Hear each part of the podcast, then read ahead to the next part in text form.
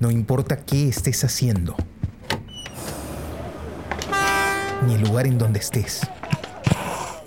Ponte los audífonos. Y acompáñanos en este viaje por el mundo de la imagen en movimiento.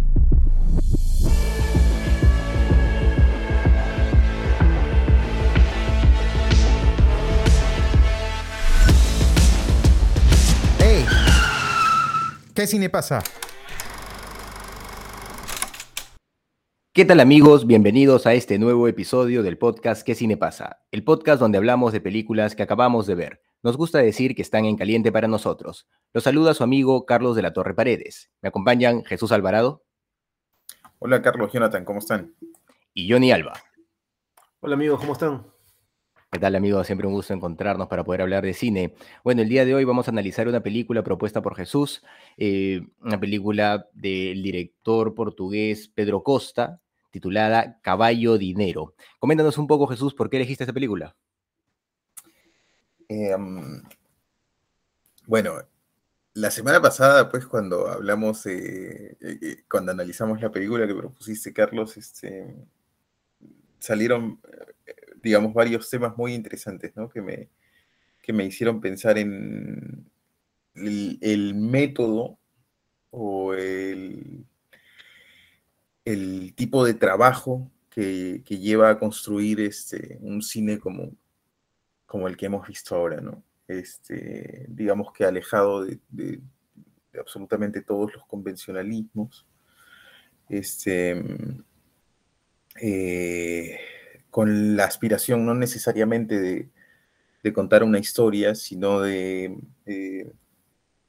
de, activar, eh, podríamos decir, este, o de, recorrer otros caminos para llegar hacia la emoción, este, o a, generar sensaciones.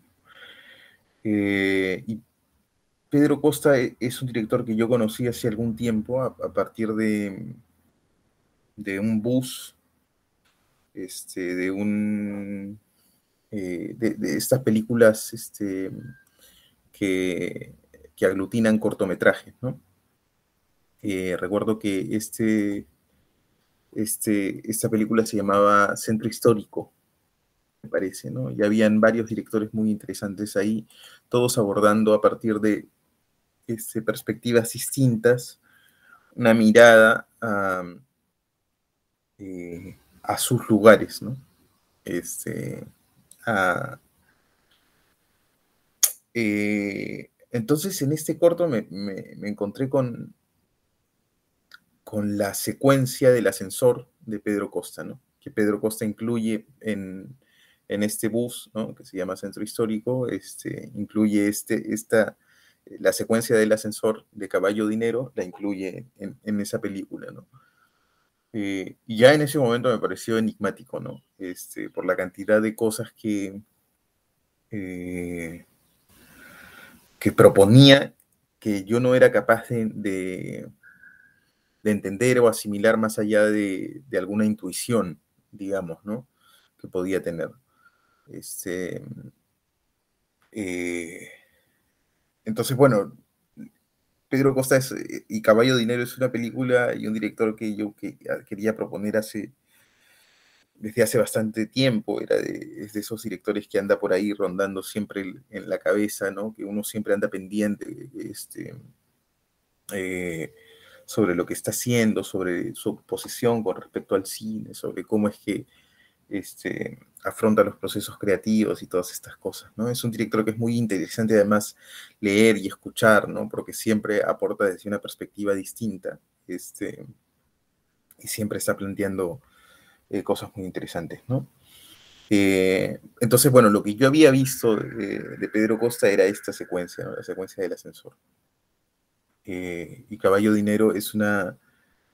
Eh, es, bueno, es la, primera vez, es la primera vez que la veo y, es, y, me ha dejado, bueno, como no nadado, ¿no? En, muchos sentidos, sorprendido, este, desde, desde, muchas desde muchas perspectivas, ¿no? Este, como ustedes saben, más o menos a mí me gusta enfrentarme a las películas este, de la manera más cruda posible, ¿no?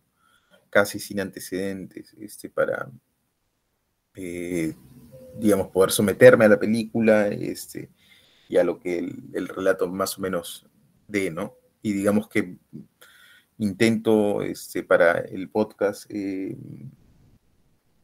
em, analizar más o menos qué es lo que es, qué, es lo que estoy entendiendo, o sea, analizarme a mí como espectador, ¿no? Este, digamos que ponerme en perspectiva con respecto a lo que estoy sintiendo en la película, lo que estoy entendiendo, lo que no estoy entendiendo. Este, y a partir de ahí, digamos, este, ir descifrando más o menos cuál es el código que el director, este, que el director establece, ¿no? Em, y yo siento digamos, dos cosas particularmente con respecto a esta película. Em, primero que nunca, nunca queda claro frente a qué estamos, ¿no? Si estamos frente a un personaje vivo, muerto, este, si estamos frente a, eh, al recuerdo, frente a sueños, frente a, frente a qué. Porque, digamos, más allá de que hay algunos hilos que nos permiten seguir más o menos la película, algunos personajes recurrentes. Este, bueno, el, personaje principal es Ventura y, luego aparecen otros personajes como, eh, bueno, personajes eh, de, la imaginación, ¿no? Como este, eh, Zulmira, me parece que se llama, este, y personajes que aparecen como Vitalina, ¿no? Como Joaquín, que son los personajes más recurrentes en la, en la película que más o menos te llevan como a intuir algo. Eh, o sea, con certeza no sabes frente a qué estás, ¿no? Porque además visualmente la película está construida a partir de, eh, de, esa necesidad de, expresión, ¿no? Este, o sea, esos grandes angulares, ¿no? Los claroscuros, alto contraste y todas esas cosas. Eh, te llevan o te posicionan como espectador frente a un mundo onírico, ¿no? Y si a eso le sumas eh, el diseño sonoro, que es gran parte de la construcción de, esta película, este, de, hecho, eh, de hecho, esto se acerca mucho. Eh, pues, yo siempre he hablado, en, algún momento creo que hemos conversado de, la música y por qué la música en el cine no, no es que no me guste, o sea, porque obviamente lo puedo disfrutar, sino es, es que me parece que, la música impide que se lleve al extremo otros recursos sonoros, ¿no? Y creo que esta película es un buen ejemplo de eso, ¿no? Y cómo es que el diseño sonoro, a lo largo de toda la película, este, porque está, porque no está, porque es intenso, porque está, en, porque dibuja el off, porque construye el contexto, este, que no vemos, este, todos estos criterios, es fundamental y está llevado, me parece, al extremo, ¿no? Y es gran parte del, eh, de la construcción visual, o sea, de lo que percibimos como visual, es este, se da a partir de la, del diseño sonoro, ¿no? O sea, hay un trabajo de detalle eh, ahí que es muy, muy cinematográfico, ¿no? Em, eh, bueno, entonces, eh, no existe esa certeza clara y absoluta con respecto a, a quién estamos viendo, este, y entonces, eso como primer criterio, ¿no? Y el segundo criterio que me pareció muy interesante también es que sí siento que estamos frente, que estamos presenciando la memoria, de alguna manera. Eh, porque todo lo que vemos es a personajes, o en gran medida es a personajes evocando situaciones, ¿no? no necesariamente concretas ni necesariamente específicas, ¿no? Porque todo parece todo el mundo está como, o sea, las relaciones parecen inconexas, todo está como, este, eh, distorsionado de alguna manera, y distorsionado quizá, bueno, intuimos por momentos que por la enfermedad, intuimos por momentos que por, este, que por la guerra, intuimos por momentos que por eh, la miseria, pero de alguna manera todo en este universo está distorsionado, ¿no? Pero permanentemente estamos asistiendo a la evocación, a los recuerdos, este, eh, o a las reflexiones de estos personajes. Entonces es una película que está muy centrada en eh, la construcción de la memoria, ¿no? En la construcción de la memoria. Eh, bueno, entonces eso, digamos, más o menos a priori, ¿no? Me gustaría saber qué les parece a ustedes y ahí vamos comentando. Sí, mira, es una película súper interesante, pero eh, yo creo que es un tipo de película que necesita varios visionados para poder, este, o de repente para mí necesita varios visionados para poder, este, siento que el cine muchas veces puede ser una expresión, eh, como es una expresión visual, eh, en este caso el cine es odioso clasificarlo, pero a veces es más este lírico, por decirlo de alguna manera, más poético. Entonces, este, cuando comparamos en literatura, por ejemplo, una novela o, un pasaje lírico o un, poema, eh, tú puedes leer un poema sin terminar de entenderlo y disfrutarlo, o incluso poemas sin disfrutarlos, pero saber que estás ante, un, ante una obra y que, y que tal vez tu capacidad de entrar en esa obra no sea basta, como me ha pasado muchas veces con Vallejo, yo me compré la obra completa de Vallejo hace, un tiempo, hace, mucho tiempo, eh, con notas de, Vigil, que es uno de sus, mejores este, estudiosos, y hay algunos poemas de Vallejo que yo no llego a entenderlos, o sea, no, no llego ni siquiera a, a andar ahí, ¿no? Eh, sin embargo, en esta película donde más he conectado fue en la escena del ascensor, que me parece, me parece brillante esa escena, incluso la edición, el montaje. Eh, la película tiene, está grabada en una, en, grabado como con una luz muy, muy oscura, ¿no? Muy, muy, toda la película es, es, este, tiene ese aire tenebroso y que puede ser claustrofóbico y que puede dificultarte un poco el, el visionado si no estás en, en una sala apropiada, en un, en un, lugar apropiado para... Te puedes sentir un poco claustrofóbica la película en ciertos momentos.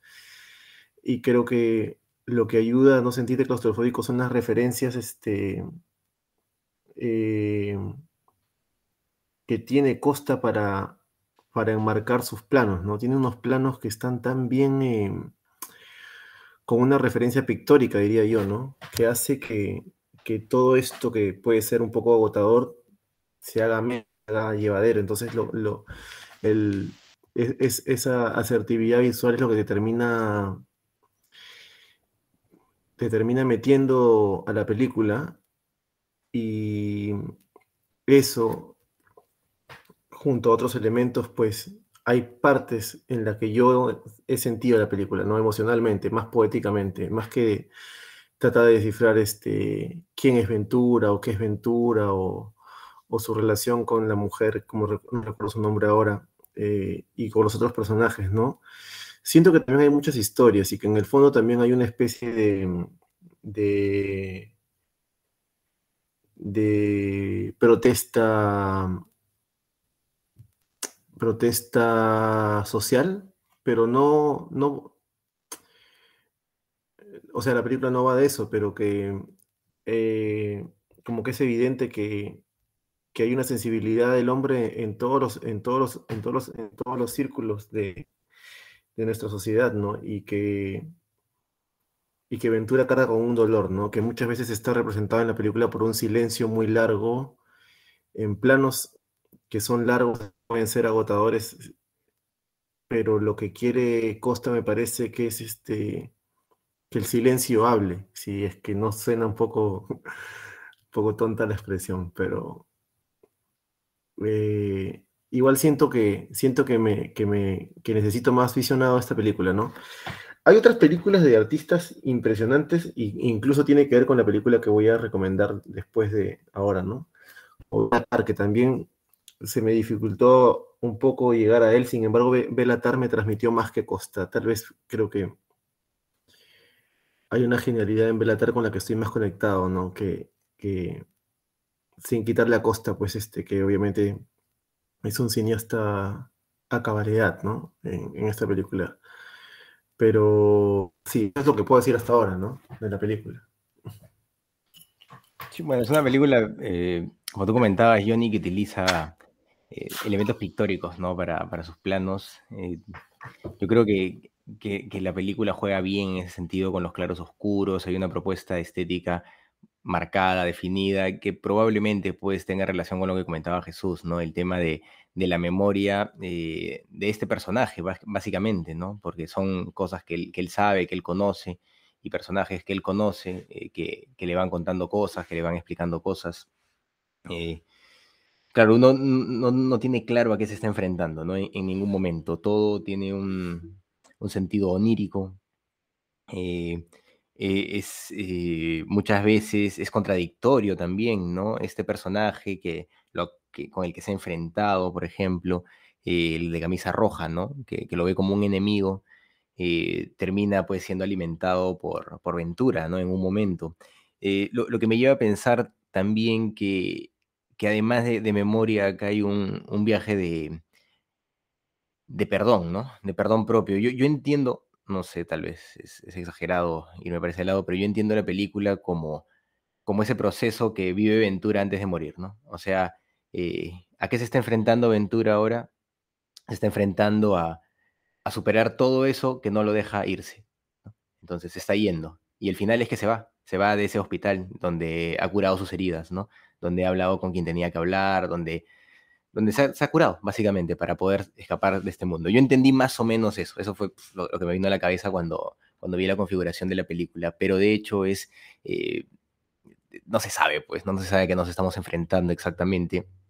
Y tal vez e, eso es lo más interesante de la película, ¿no? Junto a este planteamiento artístico y pues eh, que va de la mano también, me parece, con la construcción de, sus situaciones y de, sus diálogos. Hay, mucho trabajo en, los diálogos para decir cosas específicas, la música que suena, las canciones que cantan, eh, todo eso me parece que está bien, bien pensado. Sin embargo, sí me pareció una película relativamente pesada por... Eh, tal vez no estoy acostumbrado a este, este formato, ¿no? Me, me, me costaba, me costaba terminar muchos planos que eran demasiado largos, eh, la oscuridad me, terminó cansando un poco también en alguna medida. Eh, sin embargo, sí podía reconocer la intención del autor, del director, eh, de, de, jugar con esto y, y, buscar también crear estética a partir de, de, estos claroscuros. ¿no? Recuerdo, hay un momento en, en el que, no me acuerdo cuál es el personaje, si, me parece que es su esposa, está en un fondo negro mirando y la luz le cae a los ojos y se ven unos ojos tristes, ¿no? Se ven unos ojos tristes en, en la oscuridad. Es, es, bonito. O sea, gráficamente está muy bien planteada la película. El, el director tiene, tiene, claro lo que está haciendo, ¿no? Eh, pero sí me parece que, que, que, jala mucho, me da esa impresión, ¿no? Me parece que la película pudo ser un poco más, este, más rápida en algunas medidas. De hecho, estamos viendo un cine contemplativo pero bueno, tal vez es, como les digo, mi, punto de vista, ¿no? Han, habido momentos también interesantes. Eh, este momento donde suena, suena esta canción que cuenta la realidad de la población afro, pues, ¿no? Eh, de, cómo son explotados, de cómo, pues, dejan sus pueblos para ir a la ciudad y viven en miseria. De hecho, la película también sirve, pues, para, para hacer crítica sobre la propia realidad, ¿no? Eh, creo que eso es inevitable. Y, y creo que se vincula también a, a la a la posición de este personaje, ¿no? O sea, es un hombre uh, afro que pues eh, no le ha pasado bien, al que han matado a navajazos, ¿no? Eh, el cual se culpa a sí mismo por haberse arruinado la vida y haberle arruinado la vida a su mujer a partir de este, de este hecho, ¿no? Entonces, él está en una, en una situación, en una sociedad diferente, mucho más violenta, está en medio de una revolución, eh, esta revolución tiene que tener algún sentido, él tiene que sentirse integrado en este mundo de alguna manera, y es inevitable pues pensar en el racismo, es inevitable pensar en la opresión a los afros durante todo el siglo XX y antes, ¿no? O durante mediados, hasta mediados del siglo XX por lo menos y, y previamente. Entonces, eh, creo que por ahí se va construyendo la película, ¿no? Y, y sí, pues es, es, es, un acto de, para mí, de memoria y perdón, la película, básicamente, ¿no? Sí, claro. Y claro, ahora que comentas eso, este, digamos que cuando eh, cuando el cine es tan sutil, pues hay que empezar a escarbar, ¿no? Este, sobre todo cuando las cosas no se hacen evidentes, entonces hay que empezar a, pensar en los patrones, en acciones comunes y eso para ver hacia dónde es que te está llevando. Claro, y a mí se me hacía, más allá de que no sabía exactamente qué, y que puede ser una interpretación válida la que planteas, este, Carlos, eh, sí permanentemente tenía la sensación de que el personaje estaba buscando algo, ¿no? Porque esa es su acción, o sea, su acción permanente es la de caminar, ¿no? La de andar, la de transitar, deambular por los espacios. Este, eso es algo que está haciendo de, eh, de forma permanente, clara, este, eh, inequívoca, ¿no? Otra cosa que es como un patrón permanente es eso de todos son de todos son o tienen recuerdos de Cabo Verde, ¿no? Este em, y, eso es otra, es otra cosa que aparece. Y luego la música aparece hacia la mitad de la película, ¿no? Esta canción, este, no sé, no sé exactamente de quién es, pero eh, digamos, aparece la canción como una isla, ¿no? En medio de este mar de incertidumbre, aparece esta canción con letra, con letra traducida, además en la versión que hemos visto, que es extrañísimo en una película como esta, como una isla. Eh, o yo lo sentí por lo menos así, porque siento que la canción te da como herramientas para interpretar de alguna forma este, la película, ¿no? de lo que habla, más allá de que después en la escena del ascensor, este, y ahí es donde ya cierra y se hace, eh, termina siendo orgánico lo de la canción, lo entiendes ya a cabalidad. Esto que parece como una, trampa de costa, ¿no? Este, eh, el, personaje pues, de Ventura repite la canción, la tararea, ¿no? Entonces, claro, estamos igual dentro de su memoria, ¿no? Eh, eh, pero bueno, o sea, la forma y además, la, además de que siento que, da herramientas, da claves para entender, para interpretar la película, este, la forma en la que está construida esa secuencia este, musical, digamos, de alguna manera, es bien particular, ¿no? Casi todos los en planos abiertos, los personajes como posando a la, cámara, ¿no? O sea, es como que en ese instante se abstrae costa del, del código que, que ha venido empleando en la película este, y nos presenta, y nos presenta eh, eh, y nos pone frente a, un momento diferente, ¿no? Que es difícil de, claro, de entender con certeza, pues, qué, es exactamente lo que aquí está ocurriendo. Y quizá eso tenga que ver con el hecho de que Costa es un director de esto y el hecho de de los planos y el, el diseño y el, diseño sonoro y todas estas cosas, y el hecho de que la película se, pueda sentir lenta o se pueda interpretar como lenta en determinados momentos, tiene que ver con el hecho de que Costa es un, es un director de cine, este, de un cine, digamos que mínimo, si se, podría decir de, alguna manera.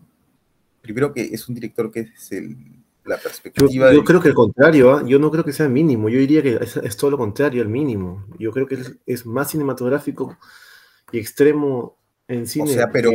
pero cine mínimo, yo creo que hay otras películas que usan más diálogo. Tú estás, relacionando, tú estás relacionando mínimo con no cinematográfico. Y precisamente la relación que yo quería hacer es, en, entre lo mínimo y lo cinematográfico. Desde la perspectiva. ¿Mínimo en qué? Desde la perspectiva de Costa, ¿no? Ahora, ahora lo explico. Mm. Eh, lo primero es que casi no hay movimientos en la película. Me parece que son dos o tres movimientos de cámara, ¿no? Este, eh, y la forma en la que, y eso se complementa con la forma en la que construye el diseño, el diseño sonoro, a mí me hace pensar cómo es que Costa se coge de recursos muy concretos de recursos muy concretos y los lleva al extremo, ¿no? Eh, está pensando, por ejemplo, en quedarse con el, eh, con el plano estático. Y es porque Costa reconoce, eh, mm. permítame terminar la idea, por favor.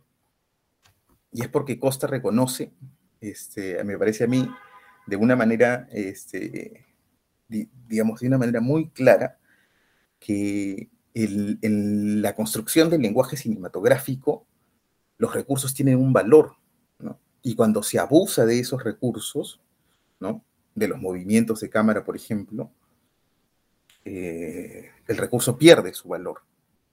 ¿no? Entonces él lo utiliza, él lo utiliza concretamente ese, por ejemplo, en, un momento clave, ¿no? o en momentos claves. Uno de ellos, me parece, es el momento en el que es la última secuencia en la que vemos a, a Vitalina, ¿no? Eh, eh, entonces, claro, a mí me, deja esa, me deja toda esa sensación, ¿no? De que Costa lo que está intentando es eh, profundizar, ¿no? Adentrarse cada vez más, o sea, en vez de ver hacia otros, hacia otros, la, y, cómo se hace, por ejemplo, la, secuencia del ascensor, cómo se hace potente, ¿no? Este, y el montaje, lo decía Jonathan, el montaje ahí se hace como clave, disruptivo en ese contexto, porque antes de eso, eh, ese tipo de montaje no estaba, ¿no? Entonces, en ese momento, el contraste que genera ese, ese montaje, en ese momento clave, este, se hace muy elocuente, ¿no? Entonces, Costa va construyendo su propio lenguaje y va construyendo sus propios códigos. Este, y, a eso hay que sumarle el hecho de que esta película específicamente em, eh, fue grabada pues, sin, sin, ningún guion, ¿no? Sin ningún guion. Y eso explica muchas cosas este, de cómo es que eh, se va relacionando, porque además eh, Costa es un director que se aproxima al cine con un espíritu eh, muy documental en la medida en la que está siempre abierto y dispuesto a reaccionar a las cosas que fácticamente vayan ocurriendo durante la realización, durante el montaje y durante estas cosas. Entonces, claro, eh, eh, se le haría muy difícil pues tener, eh, lo que no significa, por supuesto, que, que, lo que no es descuido, ¿no? Igual que en el caso de Raigadas, ¿no? Este, no sé en el caso específico de Pedro Costa, pero sí sé, por ejemplo, por lo que cuenta Raigadas, que él escribe guiones, pero escribe guiones como para activar la creatividad, nada más, pues, ¿no? Este, o para ganar premios, pero que él después no sabe si es que, o para ganar fondos, ¿no? A eso me refiero, pero, pero que él después no sabe si es que la película va a cambiar o no va a cambiar, ¿no? Y cada, la película va tomando su curso en el camino, ¿no? Entonces yo siento que este, esa misma actitud eh, frente, al, frente al cine tiene, este, tiene Pedro Costa, ¿no? Y, eso puede explicar muchas cosas. Y, he escuchado, en, eh, he leído en, varias ocasiones a Costa hablar de, eh, de, esto que, conversábamos la vez pasada también con respecto a Lars von Trier y a otros directores, ¿no? De, ni siquiera él mismo tener certeza con respecto a eso que está plasmando, ¿no? que muchas veces dejándose llevar también eh, por, eh, este, por relaciones, pues, y al final, ¿qué es la creatividad? Pues es establecer relaciones entre cosas aparentemente divorciadas. Este, eh, pero eso es parte del aspecto intuitivo que hay en, la creación, ¿no? Porque, o sea, igual que claro, el futuro. Claro, pero hay, pero hay algunos que lo llevan al extremo y otros que no, ¿no? Este, hay otros que entienden el, este, el cine o la creación desde ese motor. No todos necesariamente, lo que no significa que no todos lo tomen en cuenta, por supuesto, todos lo toman en cuenta, porque eso es como el germen de la creatividad, ¿no? Pero hay quienes este, lo llevan al extremo, pues, ¿no? Claro, ¿cómo se llama ese movimiento alemán que había de cine en los años 20? ¿Te acuerdas tú que estudiamos eso? Ah. El expresionismo, el expresionismo alemán, ¿verdad? Claro, el expresionismo alemán, sí. El gabinete del doctor Caligari.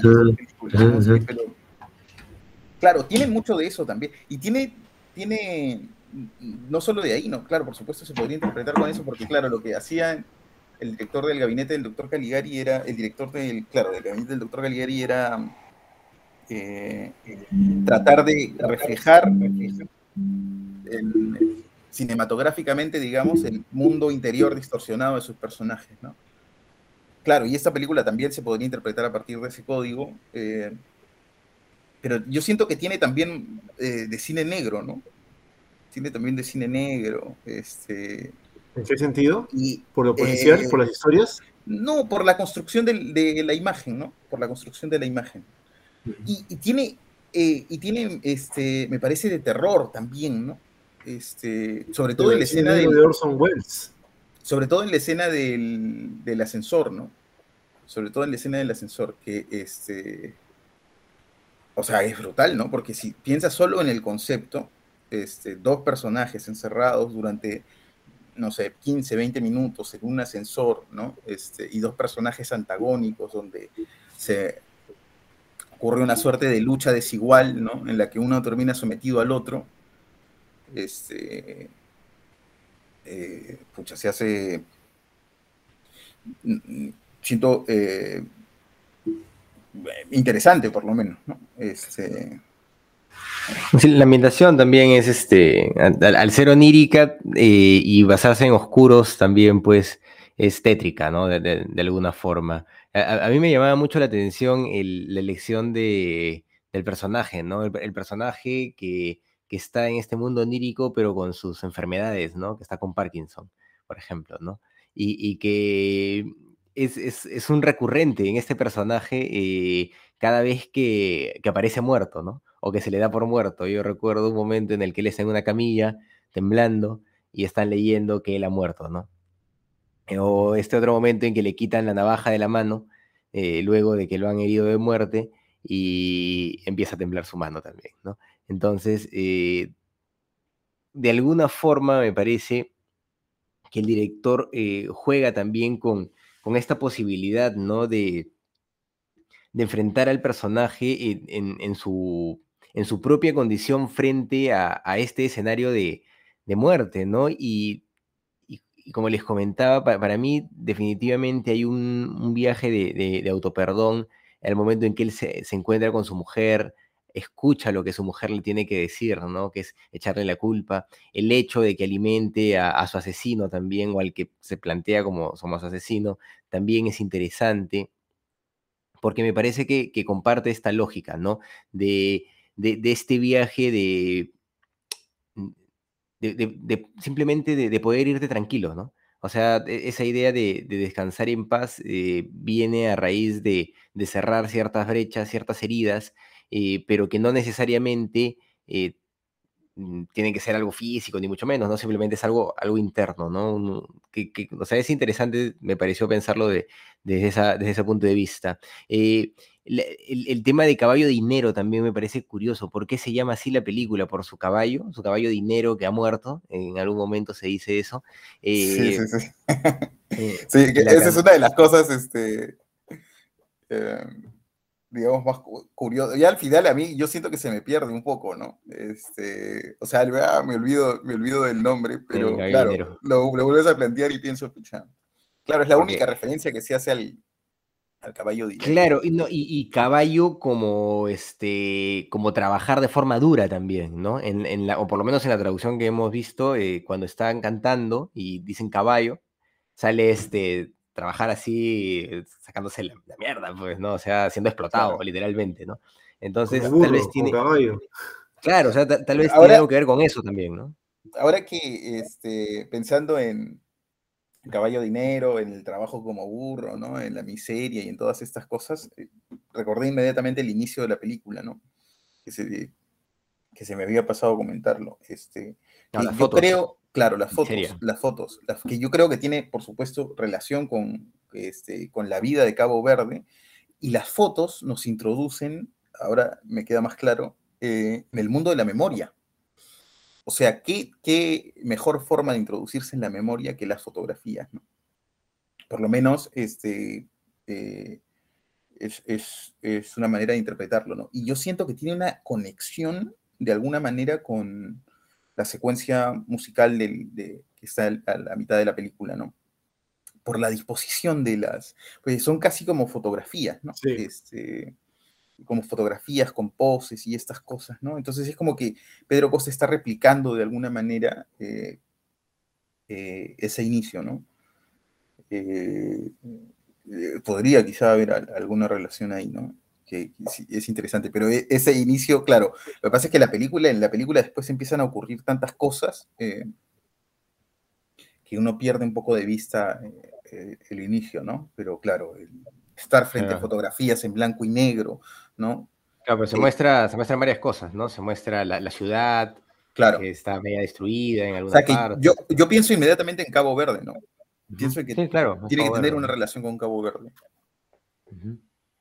Y la guerra también me parece, ¿no? Oye, estaba pensando en eso que dijiste, Jesús, sobre los movimientos de cámara, y había leído algo que encontré aquí sobre Caballo Dinero, de un crítico que decía que, que si actualmente John Ford y cine estaría más cerca de Pablo Costa que de Ron Howard, y que Caballo Dinero es, es lo más cercano al cine clásico que podemos encontrar ahora mismo en- en la cartelera y también al cine moderno de los 60, o sea, se referirá, se referirá a la Nouvelle Vague, y también al cine más avanzado que se hace en el siglo XXI.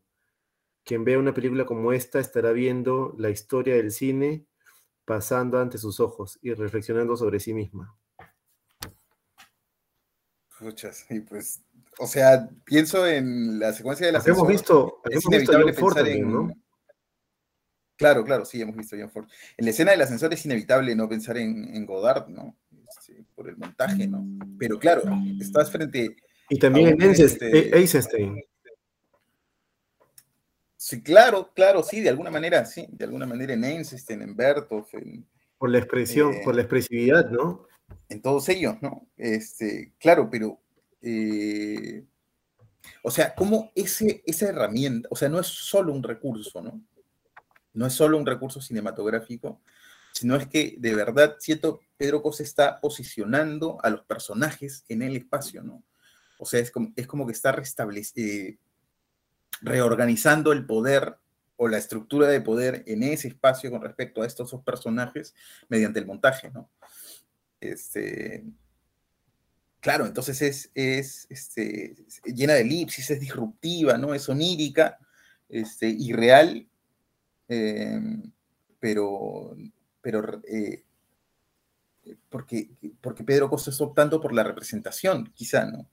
La representación de algo. Este, Hay una más tensión, abstracto, una tensión que, que- que crea en el, en el ascensor, ¿no? Que, que hasta puedes sentirla. en- bueno, Claro, es que, pucha, eh, bueno, cualquiera que haya estado en un ascensor, seguramente la mayoría o casi todos este, sabe que pues estar en un ascensor es, ya representa, con, sobre todo cuando estás solo con una persona, representa una, una suerte de incomodidad, ¿no? sí. Este, y estar en las condiciones en las que está él, peor todavía, ¿no? Este, y yo quería darle también, aprovechar para darle un, para puntualizar el hecho del Parkinson, ¿no? Este, de las manos. Y cómo es que hace, se, eh, esta característica de este personaje se vuelve en determinado momento fundamental, ¿no? Este, y ahí voy de nuevo a lo del, a lo del diseño sonoro y cómo es que se construye, este, eh, se construye el contexto con el sonido. ¿no? Este, y se construye mucho de lo que aparentemente solo estamos viendo, se construye con el sonido.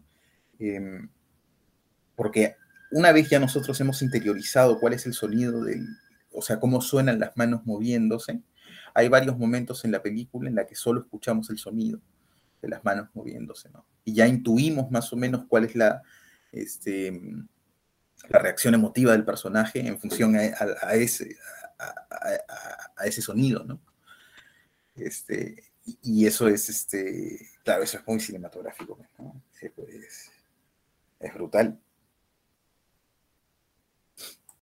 Sí, sí, yo siento que esta película en muchas formas es una película, así como hay música para músicos, ¿no? Pasa, bueno, pasa con un poco, a veces un poco con el, con el jazz, con cierto tipo de jazz, ¿no? Que solo le gusta a los músicos.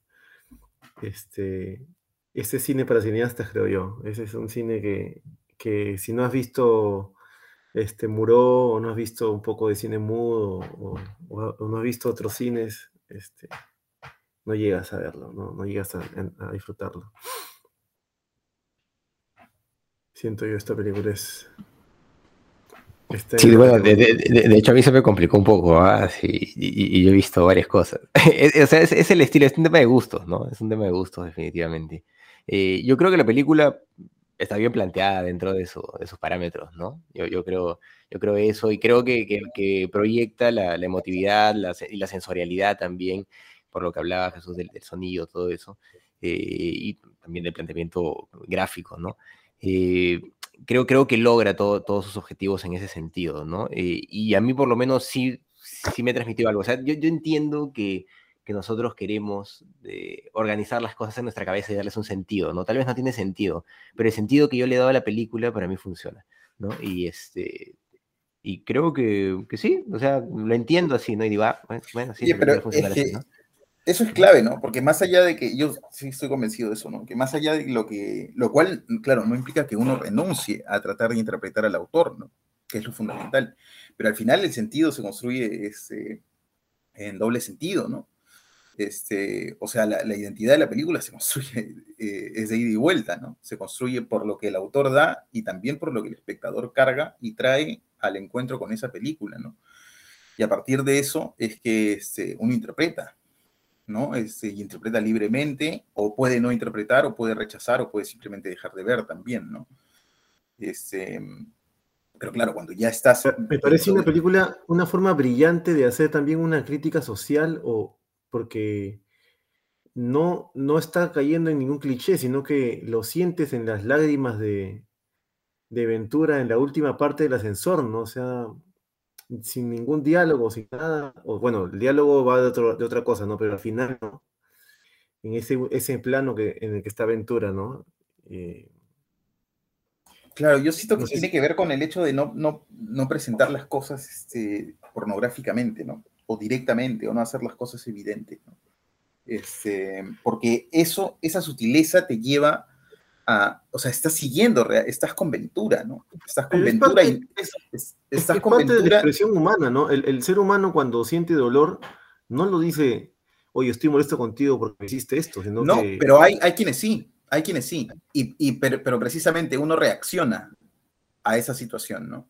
Reacciona humanamente también a eso. Por eso es que hay personas que nos repelen o personas que con, que, con quienes preferimos no, este, no compartir, o sí de repente, y eso ya depende de la, de la disposición, de, de, la situación de cada uno, ¿no? Pero, Pero hay, quería decir un, era que... Hay un, hay un, humanismo, hay un humanismo patente en, en Ventura, ¿no? En su es silencio. Que, claro, su, es que estás, estás siguiendo a Ventura, ¿no?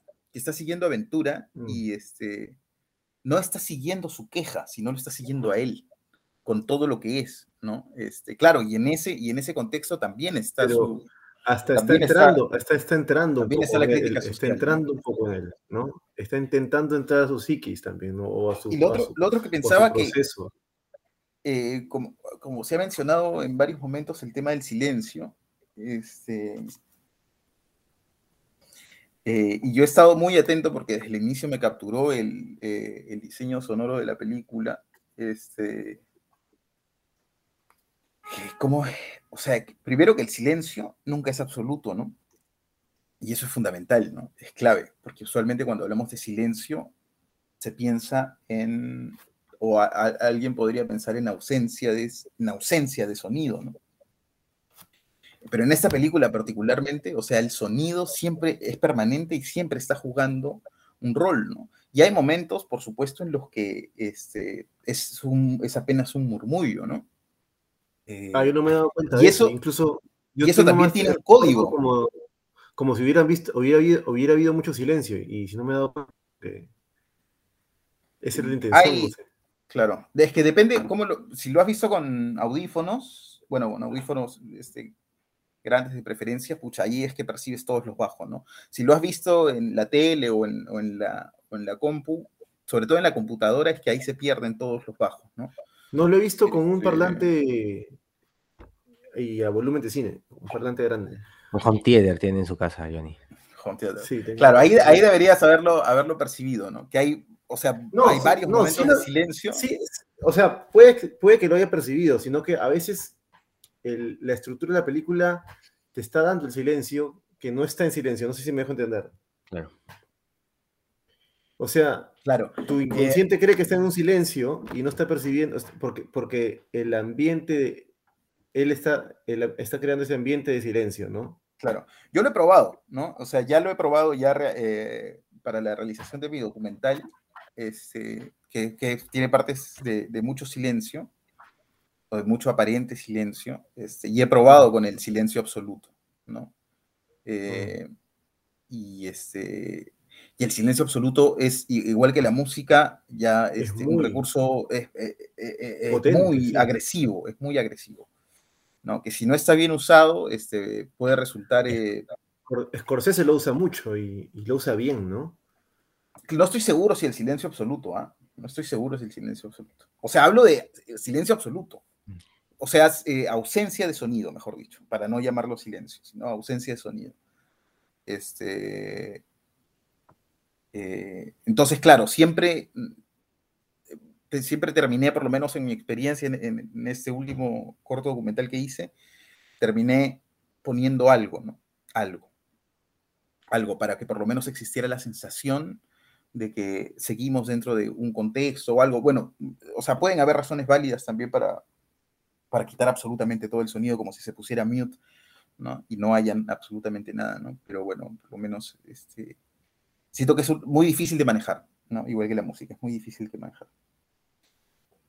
Yo, quería eh, agregar algo a lo, que habíamos, a lo que habías comentado hace un rato, ¿no? Respecto a, yo, comenté esto, ¿no? De, cómo se interpreta y tú comentaste, bueno, sí, eh, uno viene con sus cargas, ¿no? Tal vez esta película, al ser tan, eh, tan onírica y, que juegue tanto con estas posibilidades y con estas situaciones basadas solamente en la memoria y en hechos concretos que se van, eh, o sea, con, hechos aislados que se van contando y que son netamente introspectivos, tal vez intente también de alguna forma convertirse en una película que cada uno va a interpretar a su manera, ¿no? Y según el contexto en el que se encuentre, eh, porque, o sea, eh, me, parece interesante la, posibilidad que ha generado el, director de, darte tantos espacios de, contemplación, ¿no? De contemplación para intentar interpretar y pues ahí ya la, cosa vuela, ¿no?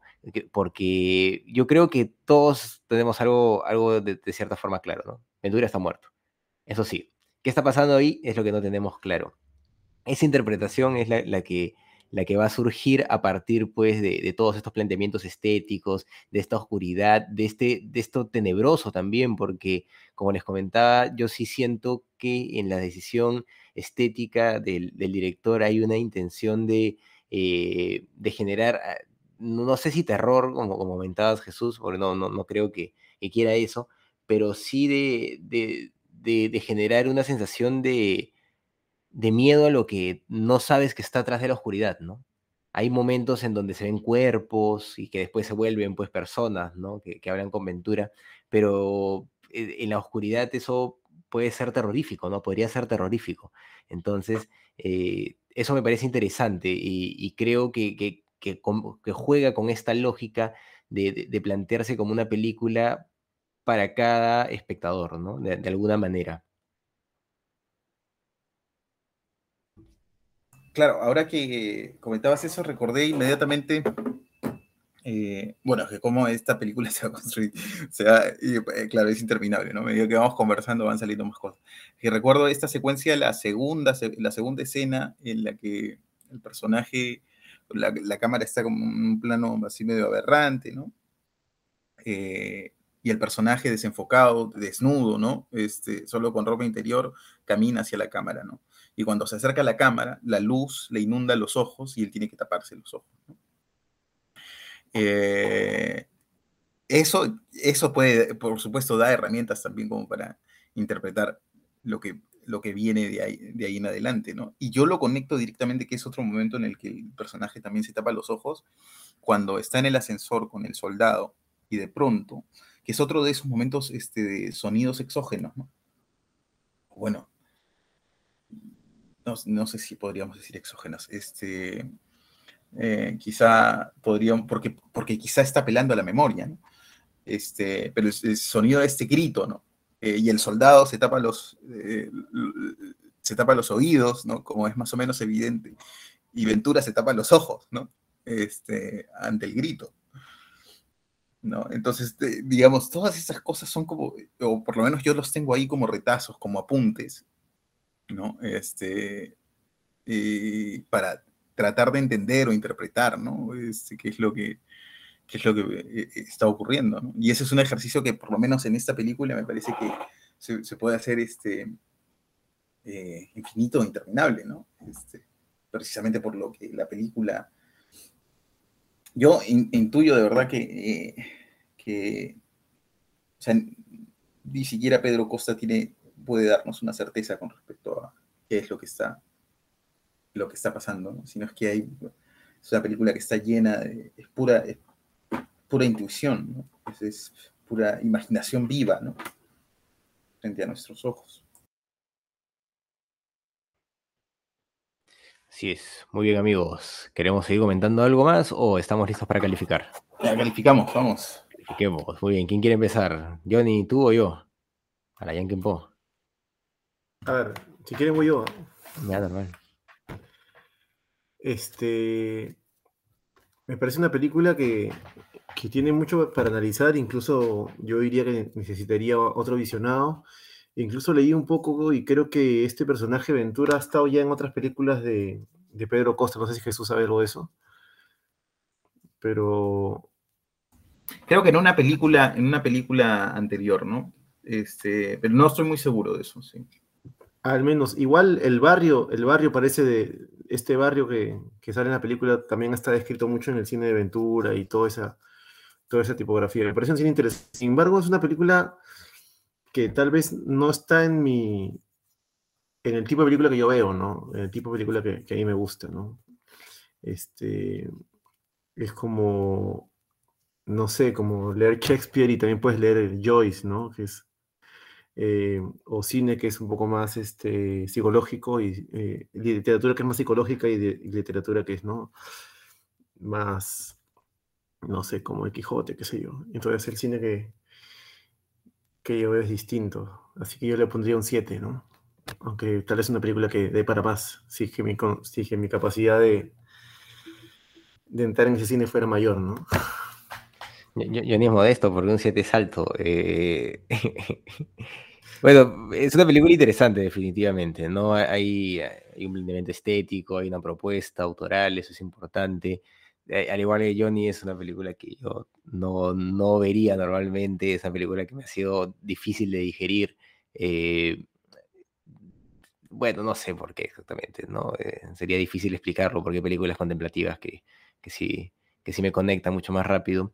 Eh, sin embargo, pues le, reconozco bastantes méritos a la película respecto, pues, a, como les decía, su planteamiento estético, eh, la intención del autor también eh, de, de jugar, pues, con, con, hacer una película netamente interpretativa y, y el mandarse sin guion, ahora que lo comentaba Jesús, también me parece interesante porque me, parece que ha funcionado bien la película para no tener un guion, ¿no? Entonces e, es, un proceso que, de, en sí mismo ya implica un mecanismo de producción. Entonces eh, me parece interesante también en ese, en ese sentido. Eh, me fue de verdad un poco complicado ver la película, el, los primeros momentos por lo menos... Eh, creo que la vi un poco cansado también, entonces me, me, me, botaba esos momentos largos de, este, de no sé, de, de, distensión, ¿no? Eh, tuve que pararla, tuve que dormir un poco, la vi de nuevo, igual me pareció un poco pesada la película, pero pues vi, estas cosas interesantes y de todas maneras me, me, permitió también generar una interpretación, ¿no? que es algo interesante. Eh, realizar este ejercicio mental de por sí también es, e, es, un proceso interesante frente a las obras artísticas. Hay obras que, que son pues para, para seguirle la línea simplemente y entenderlas a cabalidad y hay obras que sirven para interpretar, ¿no? para generar una especie de rompecabezas en nuestras cabezas vale la redundancia, y pues funcionar a partir de eso. Y creo que el, kit de, esta película está en eso, ¿no? En, en generarnos esa, esa, ese, eh, ese ejercicio mental de, querer entender qué está pasando y, e intentar interpretar e incluso tener conversaciones como esta, ¿no? Yo imagino a toda la gente que ha visto la película diciéndole, oye, ¿qué, qué, qué carajo pasó en la película? ¿Entendiste? Y todo el mundo ahí intentando entenderlo de alguna manera, ¿no? Eh, yo le voy a poner un 6. Ya, voy yo. Este. Bueno, Pedro Costa, como lo comenté la semana pasada cuando, cuando recomendé la película, es este, uno de los directores más aclamados eh, en este momento, ¿no? Este, y es un director que siempre tengo ganas de, sobre todo después de haber visto Caballo Dinero, de, de seguir explorando, no solo su cine, sino también, eh, como comentaba al inicio, su, su método, su acercamiento creativo al, arte cinematográfico, ¿no? Porque es refrescante y da una perspectiva distinta con respecto a, a lo que se está haciendo y, la forma en la que se interpreta este, el, rol del cine en la sociedad, este, en el mainstream, digamos, ¿no? en las grandes películas, sobre todo hoy que estamos inundados de, de, Netflix y de, cine comercial y de esas cosas, ¿no? Este, eh, y, a ver, yo siento que hay como muchas herramientas o, muchas formas de, muchas maneras, muchos acercamientos para tratar de juzgar una película, ¿no? Eh, se puede analizar, se puede hacer, pero digamos, para mí lo fundamental, sobre todo con respecto a esta película, es que me siento que me ha permitido profundizarme en un universo que me lleva eh, a, una exploración, a una exploración personal, ¿no? A una exploración personal. Y me motiva mucho pensando, pensando ya, digamos, como más como realizador, me motiva mucho a, poner en juego, este, eh, poner en juego mis ideas, poner en juego este, eh, mis sueños, en hacer apuestas permanentes. ¿no? Creo que Pedro Costa, este, eh, esta película concretamente, a, mí me hace pensar que es posible, que es posible para mí específicamente este, hacer cine, ¿no? más allá o quizá lejos de las epopeyas, de las grandes historias y de otras cosas, ¿no? Más cerca a la abstracción, más cerca a la interpretación de los sueños, más cerca hacia otros espacios que no necesariamente este, son los más recurrentes en el cine, ¿no? Em, yo, eh, bueno, es subjetivo siempre el puntaje, ¿no? Yo le voy a poner nueve. Muy bien. Oye, le puse 7 porque me había gustado, ¿ah? Te ha gustado, te ha gustado. Pues, sí, como comentaste, como comentaste que... Hay salto, me siete, siete salto. Está bien, no, me parece bien, pero te estoy diciendo que salto, no seas humilde. Este, muy bien, amigos, tenemos un 6, un 7 y un 9. Debe dar algo así, como, como 8 más o menos. Muy bien, ha sido una película interesante, definitivamente. Y ahora le toca a Johnny elegir la siguiente película. ¿Verdad, Johnny? Sí, sí, sí. Este, yo pensé que era esta semana la, del público. Igual está ah, preparado con No, bueno. Igual estoy preparado con el público. ¿Verdad? La película del público. No, pero no te preocupes, la podemos saltar esta semana. No hay problema. porque, mira, la siguiente, yo tengo, yo tengo tres películas en mente, ¿ya? Este. Una salió en relación a esta película que vi de Jesús, este, que hemos visto ahora y recordé otra película que, que, también es, es no convencional, pero que me había impresionado. Me había impresionado más que esta, me había impresionado más que, que, la que he visto ahora, pero que me dejó la sensación de que es una película que probablemente, si yo la, me había impresionado a mí, pero tal vez a otra persona no le gustaría tanto, o reconocería que es buena, pero no, no disfrutaría.